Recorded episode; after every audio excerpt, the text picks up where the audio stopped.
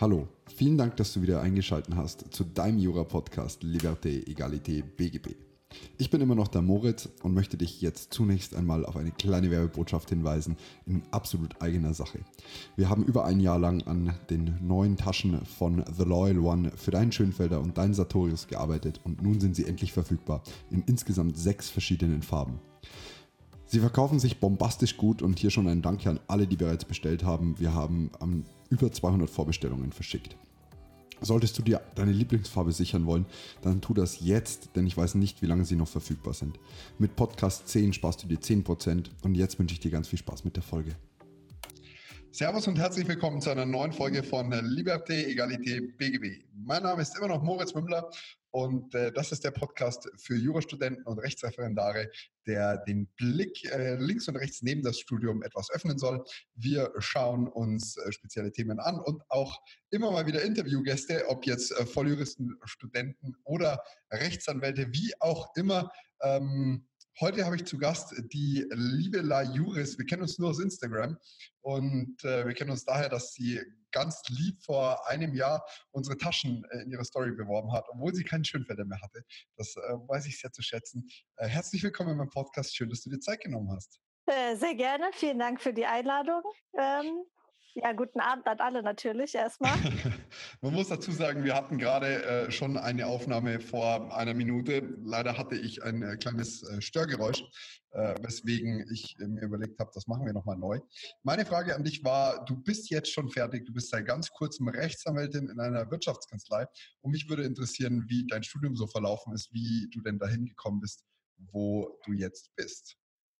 Genau, ähm, also ich habe im April 2010 angefangen, habe dann das äh, Studium ganz normal durchgezogen in der Regelstudienzeit, habe dann ähm, wie jeder auch das erste Examen leider machen müssen, bin dann danach in meinen Schwerpunkt und äh, dann quasi nahtlos ins Referendariat übergegangen. Also es war eigentlich ein ganz reibungsloser Verlauf zeitlich. Cool, sehr cool. Wie hat dir das Referendariat im Vergleich zum ersten Examen gefallen? Viel besser. Also ich glaube, das sagen die wenigsten, dass ihnen das Referendariat und das zweite Examen leichter fällt als das erste, aber bei mir war das definitiv so. Ich habe mich im Referendariat super wohl gefühlt, auch ehrlicherweise ein bisschen juristisch reifer und ein bisschen juristisch erwachsener. Ich habe die Sachen, glaube ich, besser durchdacht als vor dem ersten Examen und ähm, bin ehrlicherweise auch froh, dass äh, mir das zweite leichter gefallen ist als das erste zumindest fachlich. Ich meine, das, die Psyche ist immer so eine andere Sache, aber das Fachliche. Ähm, Wie ist es denn psychisch im zweiten? Wo ist das erste gegangen, psychisch? Also im ersten ist man natürlich so angespannt, weil man weiß, man muss alle Meinungen wissen, alle Meinungsstreitigkeiten, wer welche Theorie vertritt und warum und welche Argumente für welche Theorie sprechen. Und in der Masse ist es, glaube ich, irgendwann gar nicht mehr zu bewältigen, sondern irgendwann fängt man an, nur noch auswendig zu lernen und dann geht auch das Grundverständnis verloren, meiner Ansicht nach. Im zweiten weißt du, du brauchst keine Meinungsstreits mehr, du folgst dem BGH und im Zweifel guckst du in den Kommentar. Ich glaube, das äh, wurde auch schon mal in einem anderen äh, Podcast äh, mhm. erklärt, dass die Kommentare da sehr hilfreich sind, aber ich glaube, man sollte nicht zu sehr auf die Kommentare vertrauen, klar, für die Psyche ist es natürlich gut, wenn man weiß, ich gucke mal schnell in den Fischer oder in den Paarland. Aber ähm, das beruhigt nur das Gewissen. Aber ich glaube, fachlich macht das jetzt nicht so viel aus, ehrlicherweise. Wobei mir der Paarland auch geholfen hat im, äh, im zweiten Examen. Aber Im ersten hat er dir geholfen. Das wäre natürlich nee, jetzt ein bisschen schwierig im Nein. Schön wäre es im zweiten, im zweiten. Sehr cool. Nee, also ähm, bin ich voll bei dir, auch wenn ich mich sehr darauf verlasse, dass meine Kommentare mich retten. Ähm, ich sag ja, das ist eine psychische Sache. Wenn man, wenn man weiß, wo es steht oder wenn man weiß, man kann es nachgucken, ist man, glaube ich, so tiefenentspannter, als wenn man weiß, man müsste alles auswendig können, wie im ersten. Es freut mich auf jeden Fall brutal, dass du äh, den Podcast scheinbar verfolgst. Ähm, Natürlich, ja klar. Vielen, vielen Gästen gerne. muss ich überhaupt erstmal erklären, äh, was wir hier eigentlich machen. Beziehungsweise vielen ist übertrieben, aber so ein paar müssen wir erstmal erklären, was ist eigentlich ein Podcast. Nein, ich höre den wirklich gerne. Also wirklich. Also Respekt für deine Arbeit natürlich. Vielen Dank. Neben dem Referendariat muss man dazu sagen, du machst es ja nicht hauptberuflich, sondern du hast ja noch ein Business und bist du so ganz nebenbei noch Referendar. Ja, vielen Dank für die Blumen. Also das äh, gerne, ehrt mich. Gerne. Und ähm, ich kann dazu nur sagen, äh, macht das, was euch Spaß macht, dann geht es auch leichter und dann habt ihr auch ähm, wesentlich mehr Drive und wesentlich mehr Motivation. Und ähm, es ist neben dem Studium sollte man nicht vergessen, dass es auch noch ein Leben ist, das man hat und das man genau. auch führen sollte. Definitiv, da stimme ich dir zu. Ähm, wenn wir schon im äh, Thema Leben sind, jetzt bist du praktisch äh, fertig mit deinem Examen, hast dein Leben faktisch wieder zurück und äh, bist jetzt als Rechtsanwältin tätig. Wie äh, schaut da so dein Alltag aus, wenn man in einer Wirtschaftskanzlei arbeitet? Wie darf ich mir das vorstellen? Ähm, das ist ehrlich gesagt auch nicht anders als in jedem anderen Beruf. Man geht ganz normal morgens zur Arbeit, äh, man checkt seine Mails, man guckt, was ansteht, gut, wir haben natürlich jetzt in unserem Anwaltsberuf Fristen, die wir einhalten müssen. Man schaut sich an, äh, wann was fertig sein muss, wie weit ist äh, welche Sache. Und dann äh, bearbeitet, man, bearbeitet man das nach und nach. Also ga, ganz, ganz unspektakulär, ganz, ganz unglamourös. Ich glaube, man hat da immer so falsche Vorstellungen von einer Großkanzlei, aber ich glaube, mein Alltag ist nicht anders als äh, der von jemandem, der in einer drei, vier Mann-Kanzlei arbeitet, würde mhm. ich jetzt behaupten. Was, was ist denn dann so dein Themenfeld? Weil ich meine, Wirtschaftskanzlei, klar, äh, ja. dass das nichts mit, mit der bayerischen Wirtschaft, wo es da halbe Bier hingesteckt kriegst, zu tun hat, ist, ist verständlich, aber viel kann man sich trotzdem noch nicht darunter vorstellen. Also was ist ja, so was dein täglich Brot?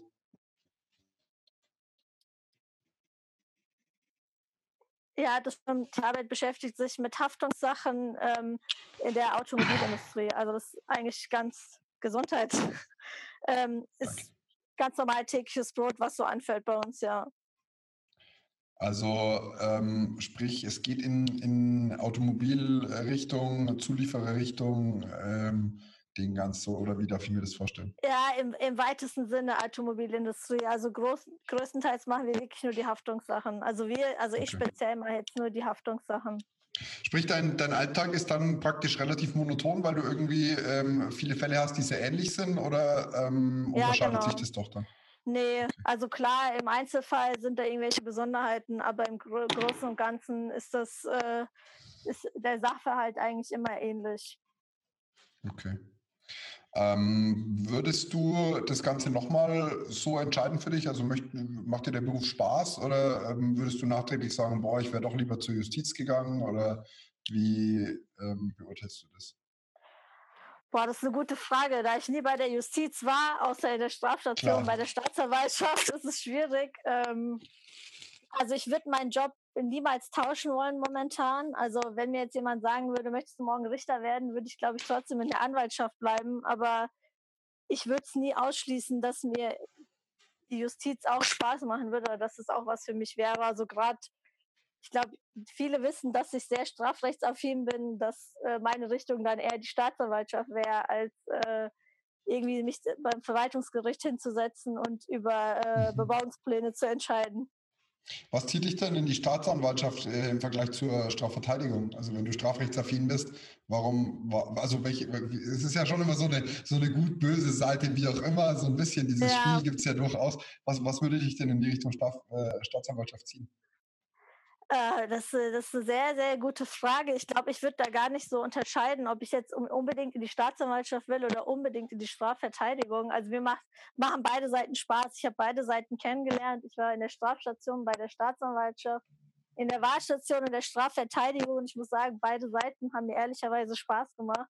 Klar, Staatsanwaltschaft ist die Justiz. Das ist immer noch mal du bist, also bist der Anklagende. Du hast quasi das in der Hand. Du entscheidest, wie, ob, ähm, ob die Anklage erhoben werden soll oder nicht, beziehungsweise gut, das entscheidet ja dann der Richter letztendlich, aber mhm. ob angeklagt werden soll oder nicht, das, äh, du, du hast schon das Gefühl, du hast mehr in der Hand, als wenn du nur in Anführungszeichen der Strafverteidiger bist. Aber ich muss sagen, die Strafverteidigung hat mir auch sehr, sehr, sehr viel Spaß gemacht.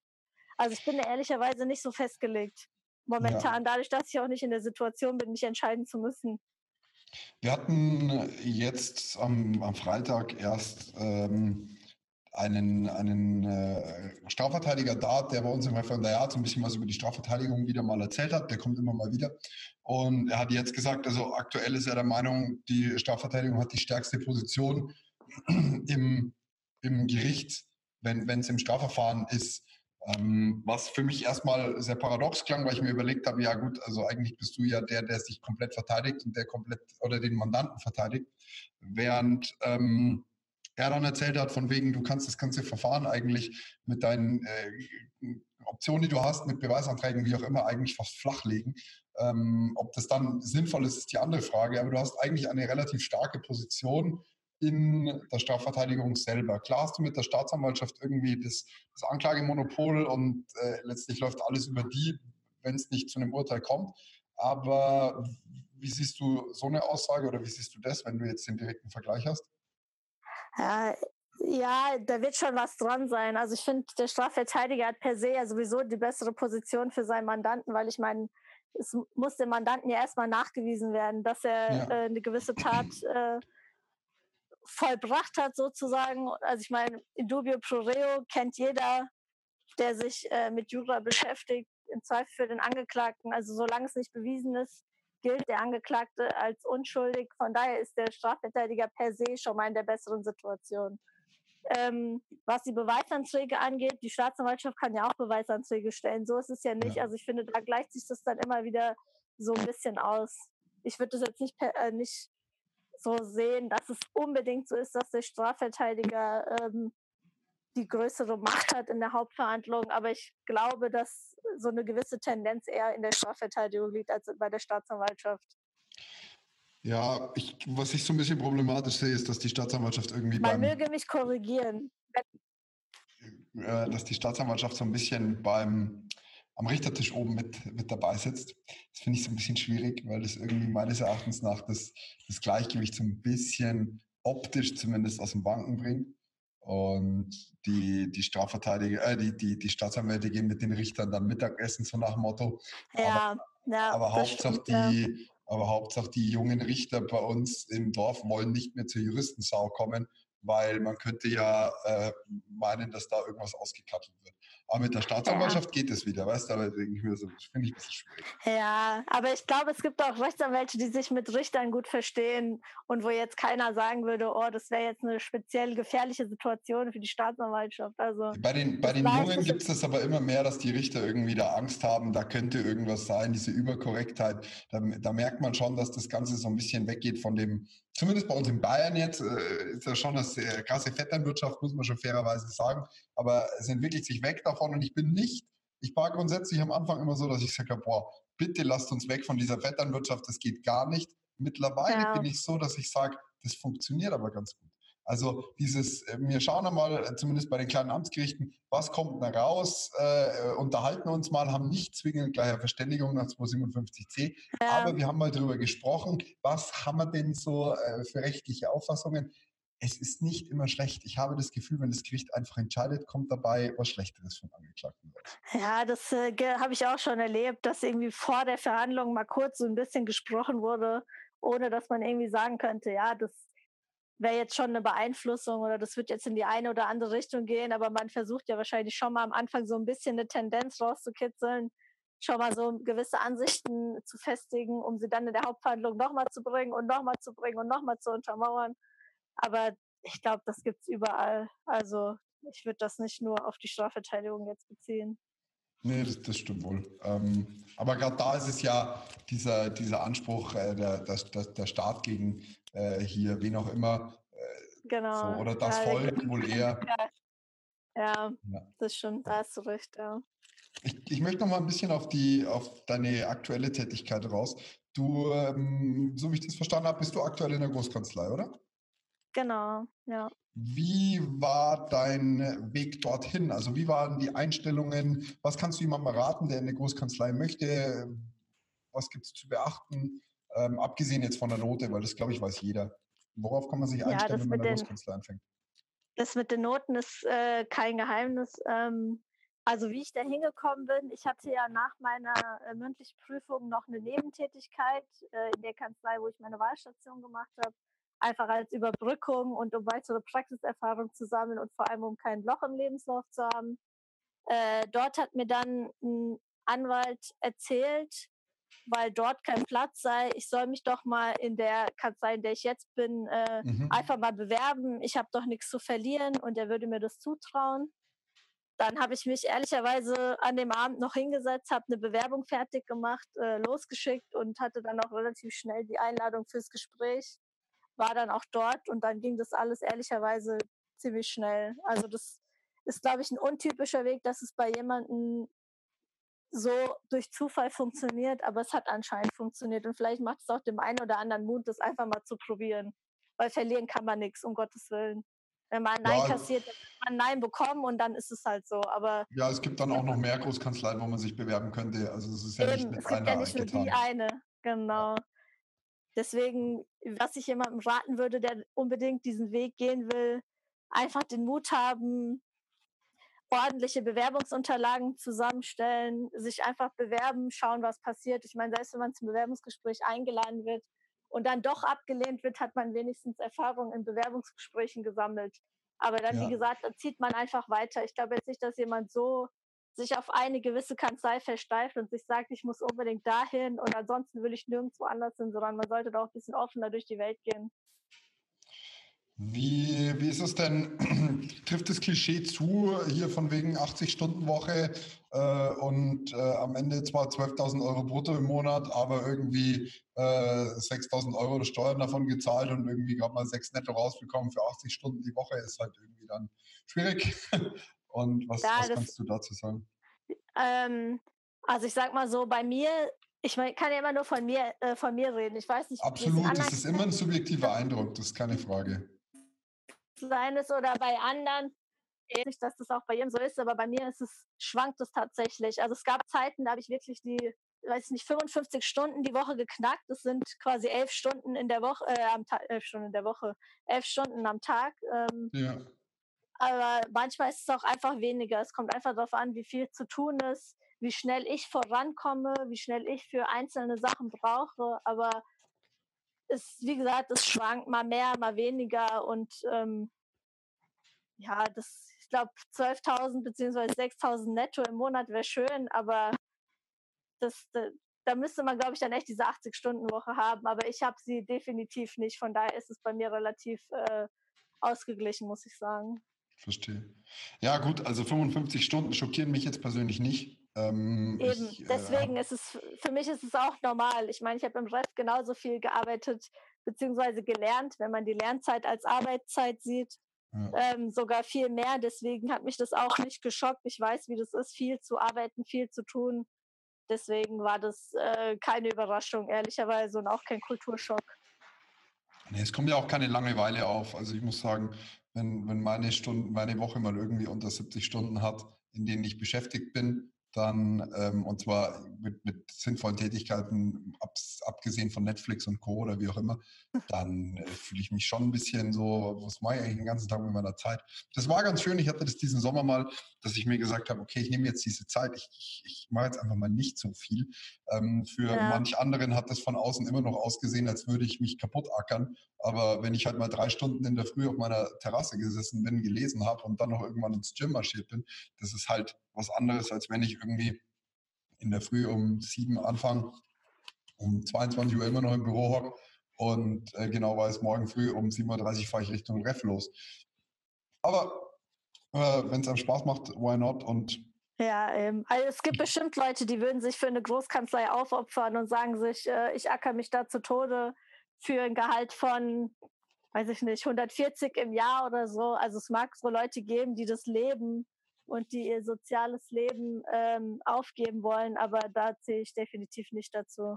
Das ist nicht, nicht meins. Ich meine, man lebt ja nicht, um zu arbeiten. Also ich meine, da muss auch ein gewisser Ausgleich dabei sein. Und für 140 würde ich mich auch nicht äh, so für die Kanzlei aufopfern wollen.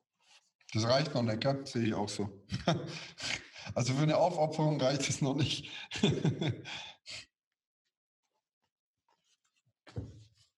Hast du mich Die noch Verbindung gehört? war gerade ganz schlecht. Ich habe ja, dich fast nicht gehört. Nee, das ehrlicherweise nicht. Ich habe ich hab gesagt, 140 äh, reichen für eine, für eine Aufopferung noch nicht. Also da. Äh, ja, dem einen oder anderen wird es reichen. Das, das kommt immer darauf an, was einem denn äh, der, die eigene Gesundheit wert ist. Und da habe ich eine ganz, ganz äh, wichtige Message, die ich als junger Mensch auch schon verbreiten kann. Ich habe äh, Freunde, die sind ungefähr gleich alt. Der eine arbeitet sich zu Tode, verdient sehr gutes Geld. Also der ist Berater, der hat ähm, in München und der hat einen Stunden, der hat einen Tagessatz von 200 bis 3.000 Euro. Den hat er nicht jeden Tag, aber der verdient sehr gutes Geld. Das muss man fairerweise sagen.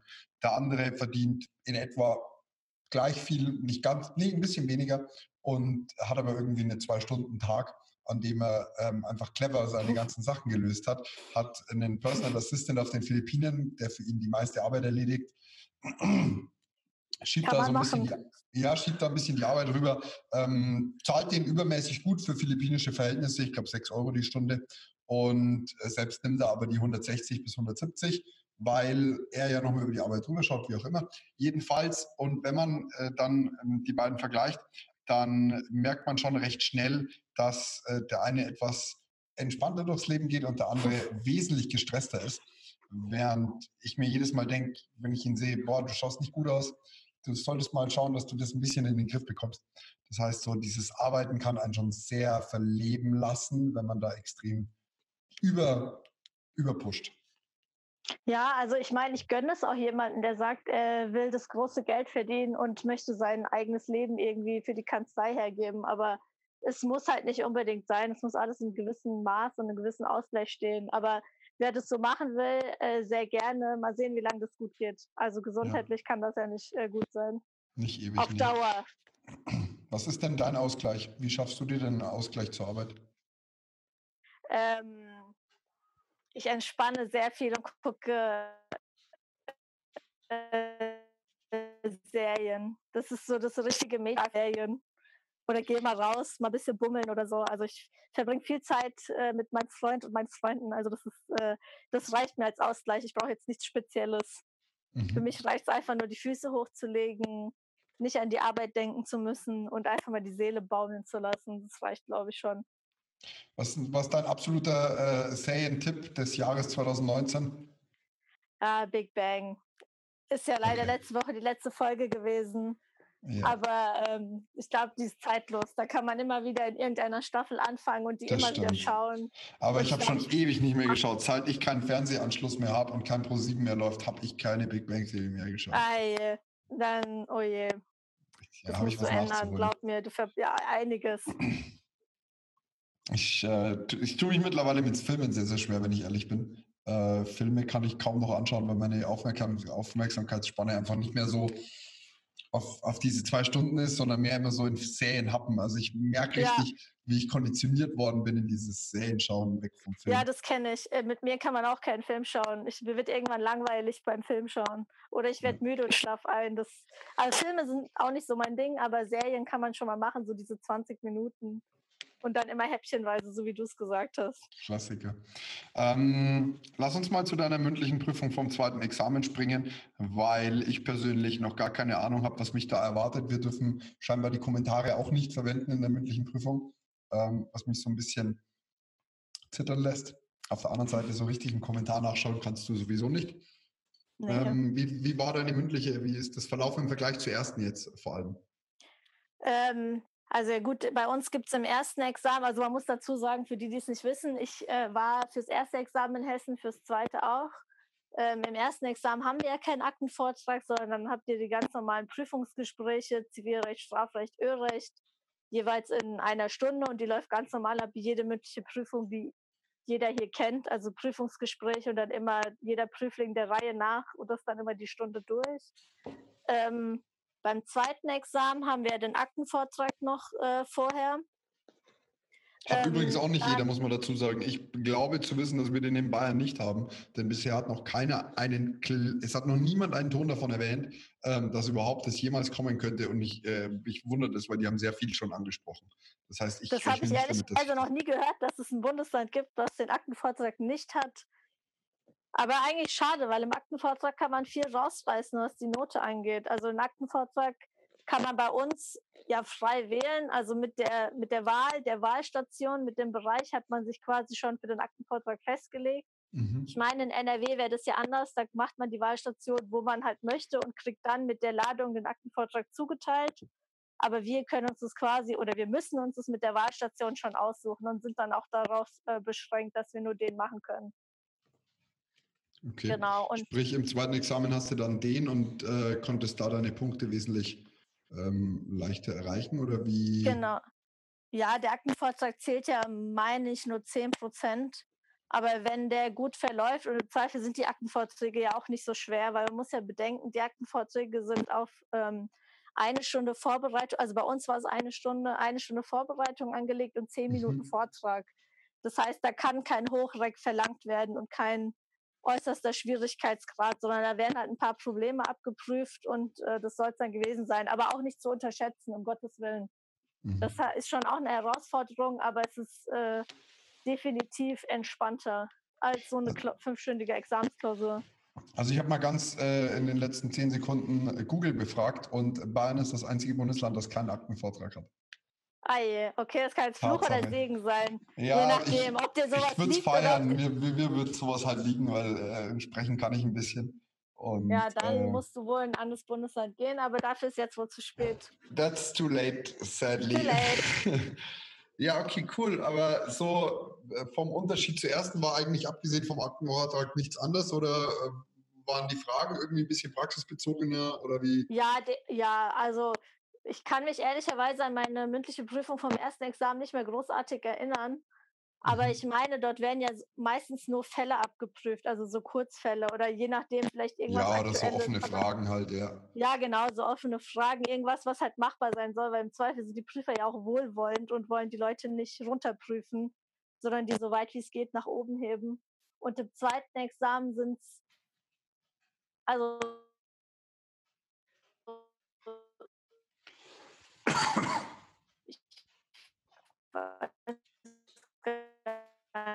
ich glaube, waren auch Fälle, aber das andere im Strafrecht bei uns war was, was die Vorsitzende die Woche vorher verhandelt hatte. Also es war eher was, äh, wo man nur reden musste und sich die Systematik erschließen musste und ein bisschen reden musste, aber nichts, was man hätte lernen können, ehrlicherweise. Ist aber eigentlich immer ganz dankbar, finde ich. Also ich ja, bin jetzt kein großer blöd. Systematiker, aber ich finde das ganz angenehm, wenn du in der mündlichen Prüfung einfach ein bisschen laut denken kannst. Und, ja, ähm, das Problem,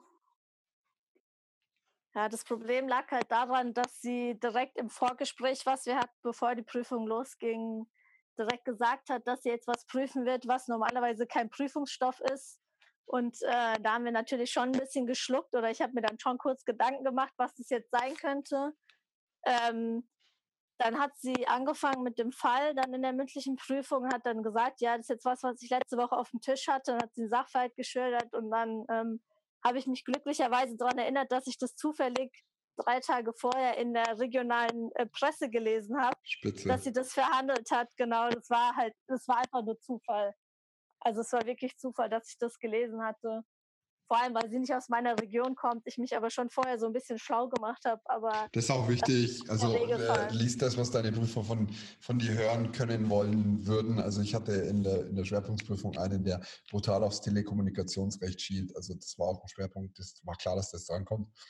Und ja. dann habe ich halt mal Telekommunikationsrecht gegoogelt und ähm, Frequenzvergabesystem.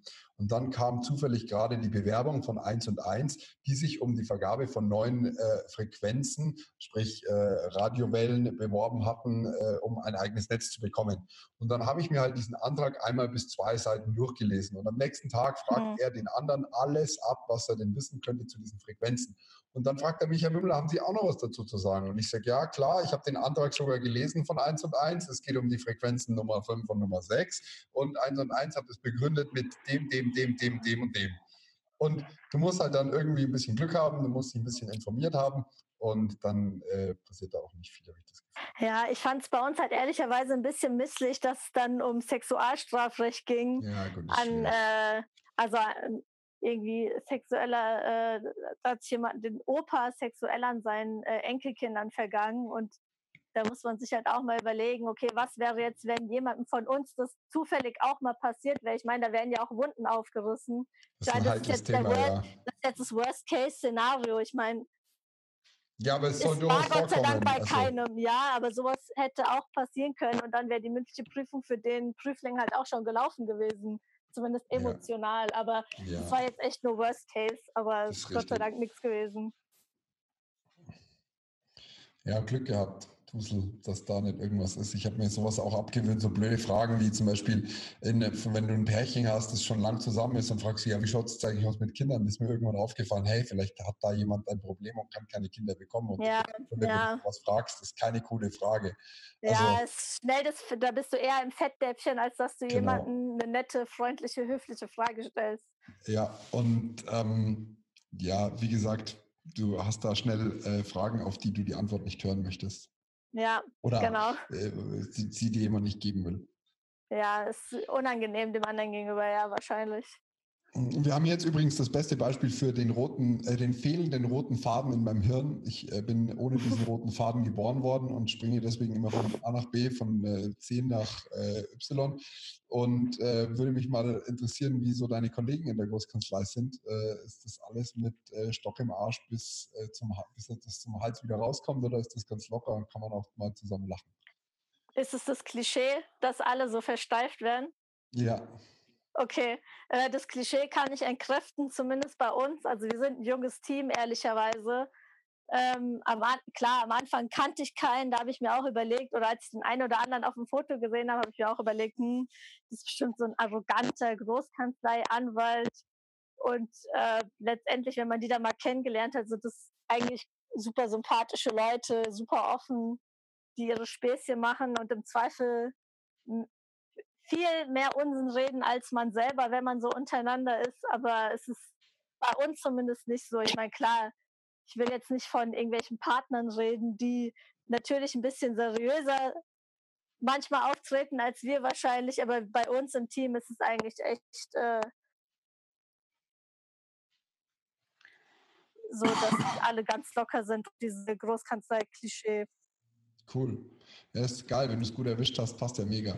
Also, äh, ja, klar, da ist vielleicht auch der ein oder andere dabei, der ja, nicht so den Humor teilt, den man selber hat, aber das, so Charaktere muss es auch geben. Ich meine, es so ist ja immer noch immer. Arbeit, wir sind da nicht zum Spaß, also wir nehmen das schon alle ernst, aber man muss es auch mit so einer gewissen Leichtigkeit nehmen und ich glaube, das machen wir auch.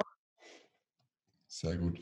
Ähm, wie ist denn da dein, ähm, wie war dein Eindruck, als du beim Bewerbungsgespräch warst? War da alles recht äh, stuck up und recht irgendwie äh, zugenäht oder ähm, weil ich kann, ich weiß nur so ein bisschen, ich dachte eigentlich, ich gehe mal an die, mit, mit der Einstellung an, an, an, andere Menschen ran. Das sind auch nur Menschen, die kochen auch nur mit Wasser und wenn du den richtigen Knopf drückst, dann bringst du die meisten auch zum Lachen. Ähm, ja. Mir wurde jetzt aber mitgeteilt, dass in der Großkanzlei die doch schon nochmal ein bisschen anders ticken, die Menschen, äh, in der Regel zumindest. Und dass zumindest in höheren Positionen, also die dann entsprechend die Einstellungen vornehmen oder wie auch immer, sowas nicht ganz so locker ist, wie man das meinen möchte. Also ich klar, ich glaube, ich war angespannter oder ich war versteifter als mein Gegenüber. Ich meine, ist klar, okay. da, gegenüber sitzen, dir gegenüber sitzt äh, dein potenzieller Arbeitgeber, der Partner, für den du arbeiten wirst. Das ist natürlich für so einen kleinen Berufsanfänger wie mich damals aufregender gewesen. Ähm, ich habe das ehrlicherweise nicht so als steif empfunden. Klar, es, es war es war kein Spaß, so ist es, also so ist es nicht. Es war jetzt nicht von locker leichten Sprüchen geprägtes Gespräch, aber es war, es war ein angenehmes Gespräch. Also ich hatte nicht das Gefühl, dass man mich jetzt ausquetschen will oder dass man mich jetzt äh, auf den Prüfstand stellen will, sondern das war, es war so ein Gespräch, wie wir jetzt beide haben, so ein Miteinander okay. als so ein einseitiges ähm, Frage-Antwort-Ding. Mhm. Gott sei Dank, das hat mir dann auch schnell die Anspannung genommen. Sehr Aber cool. ich hätte das tatsächlich am Anfang auch so vermutet wie du, dass es sehr, sehr, sehr streng und steif sein wird. Aber war es Gott sei Dank nicht.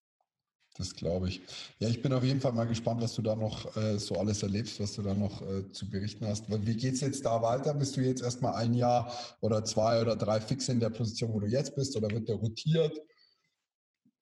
Ähm, ich bin jetzt noch bis August da ähm, und dann mal sehen. Also die anderthalb Jahre werde ich definitiv äh, da bleiben.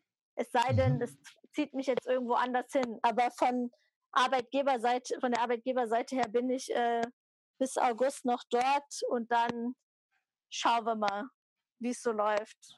Sehr cool. Ich bin auf jeden Fall, äh, ich bin mir sicher, man, man wird deinen äh, Weg soweit auf, auf Instagram äh, verfolgen können. Und ähm, ich freue mich auch drauf. Äh, das mal ich hätte gar nicht gedacht, dass das so viele interessiert, ehrlicherweise. Du, ganz ehrlich, ich, wenn, du, wenn du wüsstest, wie viele so Menschen diesen Podcast hören. Ich äh, weiß auch nicht, wen das äh, Geschwätz von mir die ganze Zeit interessiert. Es muss an meinen Gästen liegen, aber. nee, ich glaube, das liegt daran, dass du ein Leidensgenosse bist. Und dass du vielleicht auch ein äh, bisschen weiter bist als der Erstsemesterstudent, der sich jetzt von überall Tipps äh, holen möchte, verständlicherweise. Ich vermute, dass es, das liegt daran. Und wahrscheinlich liegt es auch daran, äh, wenn man jetzt dein Instagram analysieren würde, dass du einfach sagst, du, man sucht sich immer Menschen, die schon ein bisschen weiter sind, die, ich, ich merke auch brutal, wie die, die Wahrnehmung von Jurastudenten sich verändert, wenn du sagst, du hast dein erstes Examen bestanden. Und dann sagst du, du hast mit 4,08 Punkten bestanden und dann kommen die Wahrnehmung ändert sich aber nicht. Da kommt nicht dieser, dieser von, oh toll, kommt nicht dieser, haha, du Opfer hast gerade mal knapp bestanden, sondern es bleibt mhm. weiterhin bei dem, schau mal, der ist schon durch. Und das, das fand ich eigentlich ganz äh, interessant, denn ich, ich tick da mal ein bisschen anders. Ich bin so, ja komm, vier Punkte, das schaue ich auch noch gerade. vier, vier gewinnt. Ja. Nee, ach, ja, das, ja, das mag sein. Also ich habe ja auch immer bei anderen geschaut, ehrlicherweise, und habe mir dann so ein paar Tipps äh, erhofft, irgendwie, dass ich irgendwas lese, wo ich denke, ah, das ist jetzt die perfekte Methode, die sollte ich auch mal ausprobieren zum Lernen. Und ähm, das ist ja auch schön so ein Miteinander. Also es ist ja nicht so. Das ist dass, tatsächlich äh, sehr nice. Diese Szene ist wesentlich sehr, sehr positiv und sehr helfend und ähm, echt wenig Hate. Das muss ich ehrlich sagen. Habe ich wirklich. Ja, Gott sei Dank. Also ich habe ehrlicherweise auch äh, noch nichts bei anderen gelesen, die irgendwie dumme Kommentare oder bösartige Kommentare bei anderen hinterlassen hätten, noch bei mir. Ich hoffe, das bleibt auch so. Ja, bitte. Ansonsten wird es eine entsprechende Reaktion zu. passt, passt nur auf, legt euch nicht mit Juris an, ich sag's also, euch. Nein. Nee, um Gottes Willen, aber ich, wenn sich jemand aufspielen muss, dann werde ich meinen nüchternen Kommentar dazu geben oder es einfach so belassen weil im Zweifel schenkt man dann solchen Leuten mehr Aufmerksamkeit Richtig. und das ist ja das, was sie wollen. Und wenn Richtig. du dich da irgendwie drauf einlässt, dann haben sie ihr Ziel erreicht und das ist es nicht wert, ehrlicherweise.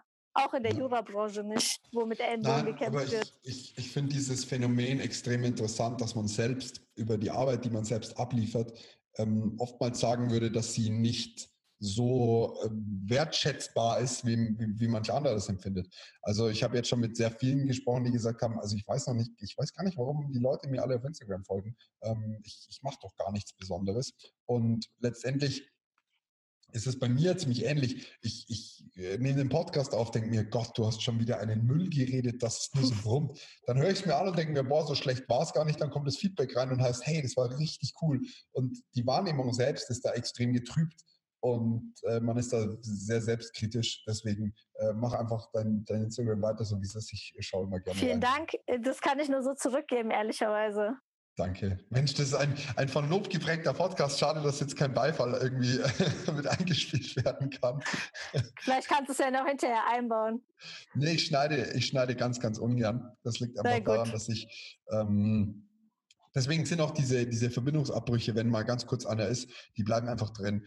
Weil mein Problem ist so ein bisschen, du hast es vorhin gesagt, ich bin zeitlich äh, eingespannt.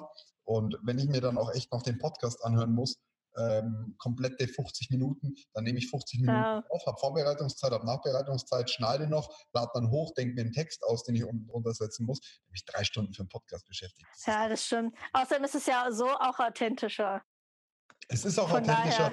Ähm, und wie gesagt, das, das ist mir einfach wichtig, wenn jetzt wirklich ein Riesenschnitzer drin wäre, dass jemand meint, der muss jetzt das, er hat was komplett Falsches erzählt, die Regelstudienzeit beträgt 15 Monate, äh, dann, dann klar, kein Problem, schneiden wir raus so, aber kommt eigentlich nie vor. Ähm, ist, ist realer, ist authentischer und weniger Arbeit und äh, so mag Ja, das ist das Wichtigste. Ich meine, Du hast so viel zu tun, da musst du dir nicht noch unnötige Arbeit schaffen. Zeit, Zeit man nimmt man sich aber. Also ich muss ehrlich sagen, als jemand, ich würde behaupten, wie, wie du sagst, ich habe nicht wenig zu tun. Auch du mit deiner 55 bis 60 Stunden Woche hast definitiv nicht wenig zu tun. Aber wenn mir jemand sagt, er hat keine Zeit, dann lache ich den Menschen meistens aus, weil äh, entweder du nimmst dir die Zeit und es ist dir wichtig, oder aber du blockst genau. sie dir nicht. Und es ist ein bisschen wie beim Sparen. Du kannst immer nur das sparen, was du vorher wegtust und nicht das, was am Ende überbleibt, weil da bleibt nichts über. Ja, stimmt.